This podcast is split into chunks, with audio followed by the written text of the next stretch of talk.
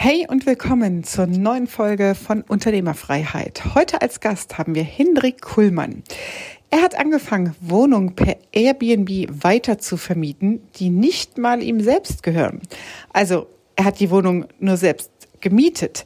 Und jetzt hat er eine Riesenfirma mit etlichen Häusern und Tausenden von Kunden, die jedes Jahr bei ihm nächtigen, aufgebaut unglaublich, dieses geile Geschäftsmodell. In dieser Folge verrät uns Hendrik, wie ihn eine Reise nach Tschernobyl, also das ist ja wirklich auch ein ja, spektakuläres Reiseziel, kann man sagen, auf sein Airbnb-Business gebracht hat und wie das mit dem selbst nur gemieteten Wohnungen auf Airbnb weitervermieten wirklich funktioniert. Viel Spaß damit. Unternehmerfreiheit der Business Talk mit Prozessexpertin Nummer 1, Katja Holzei.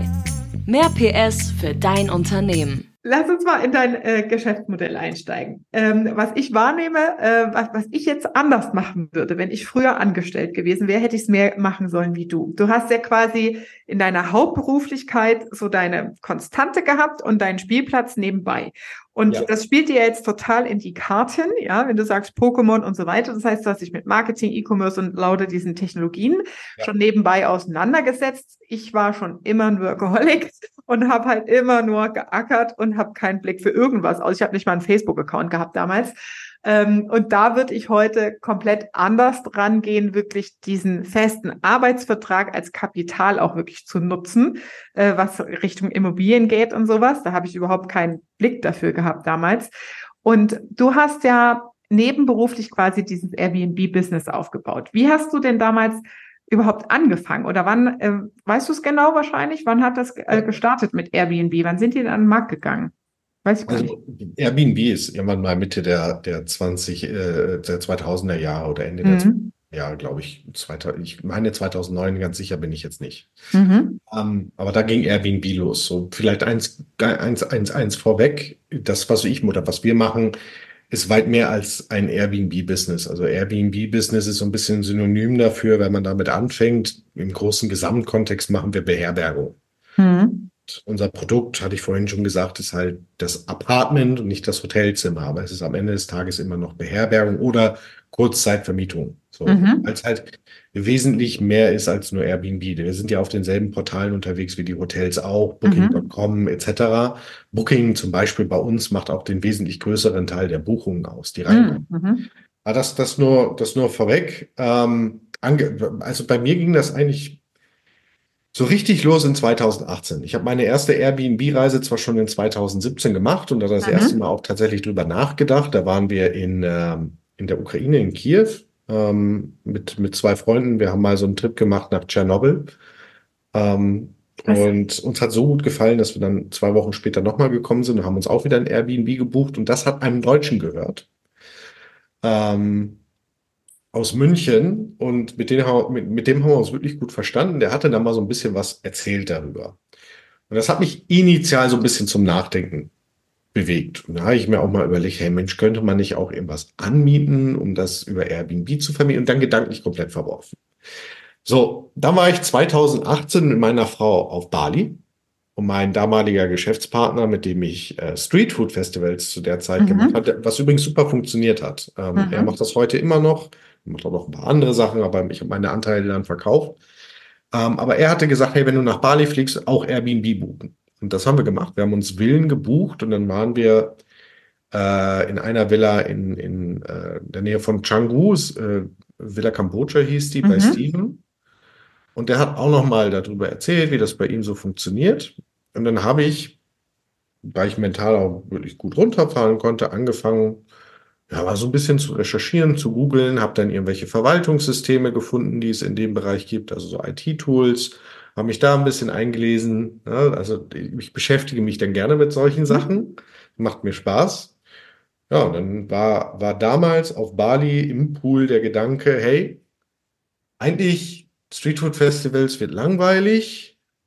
Eigentlich wäre es doch wunderbar, wenn der Flo, schöne Grüße sollte er hören, meine Anteile übernehmen würde und äh, wir mit dem Kapital irgendwie das Thema Kurzzeitvermietung oder Airbnb-Vermietung damals angehen.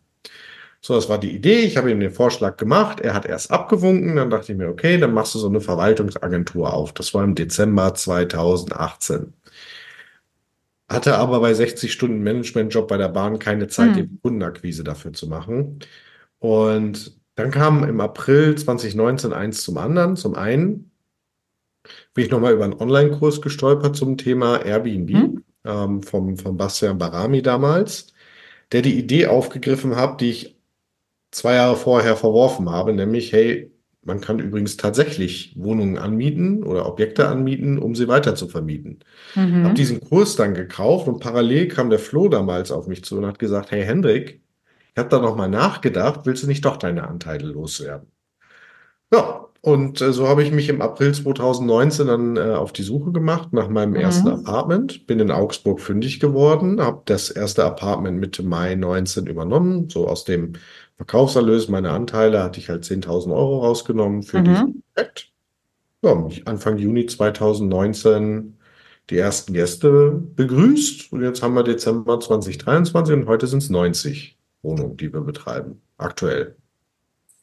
Das heißt, wie viele Gäste, wenn, wenn du 90 Einheiten äh, betreibst in einem Jahr, wenn man das in Frequenzen misst, wie viel sind das so an Aufträgen, die durch so ein Jahr durchlaufen? Das müssen ja schon ein paar hundert sein, ne? Also das sind nicht ein paar hundert, das sind äh, Tausende. Ich habe lange nicht mehr die Zahlen dazu äh, mal zusammengeführt, weil wir auch die Systeme mal gewechselt haben. Aber ich werde irgendwann meinen Revenue Manager mal die Aufgabe geben, über alle Systeme auszuwerten, welche Reserv wie, viele, wie viele Reservierungen wir eigentlich abgewickelt haben ja. und ähm, äh, wie viele, wie viele Personen auch in unseren Betten geschlafen haben. Also ich kann dir das. Ja, so Kopfzahlen sind da ganz interessant, ne? weil wenn man jetzt rechnet, weil das ist ja in der Hotellerie immer so diese Frage, wie hoch ist die Auslastungsquote ne? Ja. Äh, oder die Übernachtungsquote, wie viel Leerstand hat man? Wenn man jetzt mit 200 Tagen rechnen würde, wenn du Kurzzeitvermietung machst, sind es ja 18.000 äh, allein. Ja, ich meine, das ist schon eine Nummer, ne? Ja, also wir können, guck mal, in Dortmund, wenn wir voll sind, haben wir jede Nacht 100 Leute. Also das ist die Maximalanzahl, die wir beherbergen können. 100 Leute. Krass. Pro Nacht. Nur in dem einen Haus, da sind 30 Apartments. Aber wir haben ja nicht nur dieses eine Haus. Also wir sind mittlerweile weit über, weit über 10.000 äh, Köpfe, okay. die in unseren Betten geschlafen haben. Wahnsinn. Und ähm, um das Geschäftsmodell nochmal ähm, zu verstehen, das ist ja ultra innovativ am Ende des Tages, ja, weil die meisten, die sich mit Airbnb beschäftigen, sind ja eher in dem äh, Level unterwegs zu sagen, ich habe eine Ferienwohnung oder ich kaufe mir was mhm. und platziere und vermarkte das dann bei Airbnb. Mhm. Aber du hast es ja quasi ohne Kapital gemacht, ja, weil die Objekte, die gehören irgendwem und ja. du sagst, ich nehme dein Objekt, mach das hübsch, vermarkte das, kümmere mich um das Ganze. Ähm, ist wie eigentlich wie eine Hausverwaltung für normalen Mieter, ähm, wo der Eigentümer nichts mit zu tun hat, außer dass er noch Geld von dir kriegt. Und das ist dann die Marge und das Business. Jein, also fast richtig. Eigentlich so. Der, der, wir betreiben Ferienwohnung-Service Apartments. So, mhm. Die betreiben wir. Das ist unser Job. Das ist das, was wir machen. Das kann ich aber auf verschiedene Arten und Weisen aufbauen. Es gibt mhm. eigentlich drei Zugangswege, wenn du so möchtest. Mhm. Das eine ist das, was du gerade gesagt hast. Ich kann mir Immobilien dafür kaufen. Ich habe die im Bestand oder geerbt oder was auch immer. Das ist das, was jeder auf dem Schirm hat. Das nächste ist, ich kann eine Verwaltungsdienstleistung ähm, mhm. zum Beispiel umsetzen, eine Agenturdienstleistung. Mhm. Ich kenn, wenn du, Katja, jetzt eine Wohnung hast und sagst, die habe ich möbliert und habe ich mir sauber genehmigen lassen, ich habe aber keinen Bock, mich zu kümmern, könntest du zu so einer Verwaltungsagentur gehen und sagen, hey, magst du das für mich betreiben? Hier ist fertige Wohnung, sieht gut aus, ich will aber mhm. damit nichts zu tun haben. Mhm. Dann sagt die Verwaltungsagentur, kein Problem, dafür nehmen wir 25 Prozent vom Buchungsumsatz und mhm Reinigungsgebühr und du hast nichts damit zu tun, außer dass du einmal im Monat deine Abrechnung kriegst. Top. Mhm. Dann gibt's die dritte Variante, mhm. nämlich weder verwalte ich irgendwie oder die Wohnung von irgendjemandem, noch kaufe ich welche, sondern ich miete mir Objekte.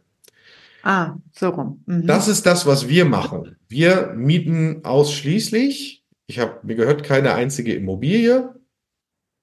Wir verwalten auch nicht, sondern wir betreiben selber und zwar Objekte, die wir angemietet haben. Das ist mhm. das, was wir machen. Das funktioniert wunderbar. Das kann man. Und das heißt, ihr seid dann eigentlich Dauermieter oder Langzeitmieter. Korrekt. Und, und habe die Marge über die Kurzzeitvermietung, über das genau. Konzeptionelle. Genau. Und das heißt aber im Mietvertrag muss dann diese Regelung erlaubt sein, dass Kurzzeitvermietung gemacht werden darf, oder wie ist es? Ja, also grob. Du, du machst halt du machst halt in der Regel keinen Wohnraummietvertrag, sondern du machst halt einen Nicht-Wohnraummietvertrag, mhm. respektive Gewerberaummietvertrag. Und es steht ja auch immer drin, zu welchem Zweck eine Immobilie vermietet wird. Und in mhm. dem Fall ist es halt zum Zwecke eine, des Betriebes einer Ferienwohnung oder zum Zwecke des Betriebes eines, Be äh, eines Beherbergungsbetriebes. Sowas steht im Mietvertrag drin und damit ist natürlich sauber erlaubt. Mhm. Ähm, und das ist das, was wir machen. Okay, krass. Das war's mit diesem Teil des Interviews. Das gesamte Interview wird in einigen Wochen hier als Podcast-Folge veröffentlicht. Und ja, sei gespannt. Es ging wirklich eine gute Stunde. Wir hatten eine super nette Zeit und Hendrik ist ein mega Interviewgast. Also ich freue mich sehr und denke gern an diese Aufnahme zurück. Also lass ein Follow da und bis nächste Woche. Das war Unternehmerfreiheit der Business Talk mit Prozessexpertin Nummer 1, Katja Holzhey. Du willst keine Folge mehr verpassen, um dein Unternehmen mit PS auf die Straße zu bringen? Dann abonniere jetzt den Podcast und folge Katja auf Instagram.